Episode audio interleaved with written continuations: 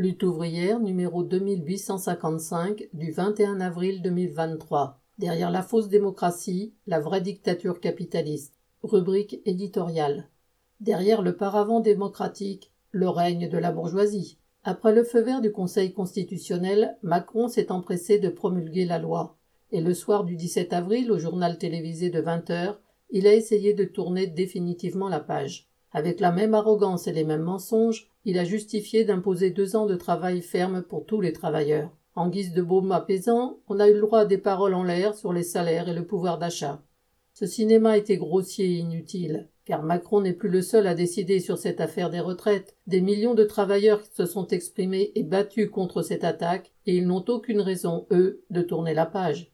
Ce n'est pas parce qu'une loi est promulguée qu'elle n'est plus à contester. Et puisque la mobilisation pose problème à Macron, eh bien, il faut continuer et ajouter nos revendications sur l'augmentation et l'indexation des salaires. Le gouvernement explique que la loi a terminé son entre guillemets cheminement démocratique. Et oui, pour lui, la démocratie, c'est faire voter une loi concernant des millions de travailleurs à 577 députés, même quand elle est rejetée par les premiers concernés à la quasi-unanimité. Et quand il craint que la loi ne passe pas à l'Assemblée, il sort le bazooka du 49-3 pour éviter le vote.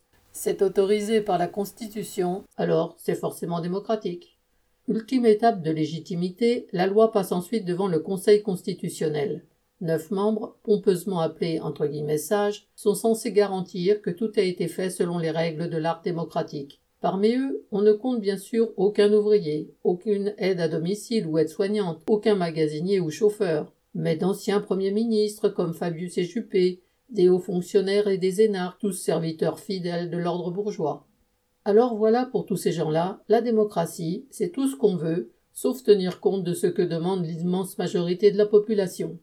Il n'y a qu'une conclusion à tirer de cela, c'est que l'appareil d'État dans son ensemble, le gouvernement, le Parlement, le Conseil constitutionnel, appuyés bien sûr sur les forces de répression, sont conçus non pas pour refléter la vie du monde du travail et servir le peuple, mais pour servir les intérêts de la minorité capitaliste qui tire toutes les ficelles.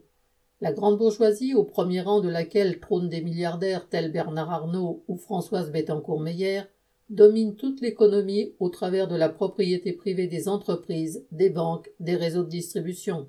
Ce faisant, elle régente la vie sociale, l'imprègne de ses valeurs et de ses intérêts.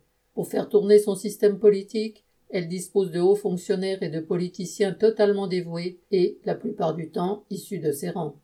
Même parmi les opposants à Macron, que ce soit Le Pen ou Mélenchon, personne n'imagine d'autre horizon que cette société d'exploitation et de classe sociale où les intérêts des financiers et des industriels s'imposent à toute la société. Le Pen promet, si elle est élue en 2027, de revenir sur les 64 ans. Mais aucun des partis d'opposition n'est jamais revenu sur aucune des réformes précédentes, malgré leurs promesses, et Le Pen est une politicienne aussi attachée et dévouée au monde bourgeois que les autres. Quant à la proposition de Mélenchon de passer à la sixième République, elle ne changerait rien au problème de fond, c'est-à-dire la nécessité de contester le pouvoir de la bourgeoisie et de ses milliards sur nos vies, sur la société et l'avenir de l'humanité. Avec la lutte en cours, beaucoup de travailleurs ont réalisé que derrière la morgue de Macron, il y a la volonté et les intérêts de la bourgeoisie de reprendre le plus de droits possible aux travailleurs. Ils ont réalisé ce qu'était la lutte des classes. C'est cette conscience qu'il faut approfondir et propager. Comprendre qui sont nos véritables ennemis est d'autant plus nécessaire que les combats les plus durs sont devant nous. Avec l'explosion des prix, l'intensification de l'exploitation et la précarité, les travailleurs payent déjà le prix d'un capitalisme à bout de souffle. La concurrence féroce entre les grands trusts les pousse à intensifier la guerre sociale contre les travailleurs et peut mener à une véritable guerre généralisée. La guerre en Ukraine et les guerres sans fin au Moyen-Orient ou en Afrique doivent servir de signal d'alarme. Alors, au cours de ces trois mois, nous avons réappris à discuter, à nous organiser et à riposter. Nous avons exercé notre force de travailleurs.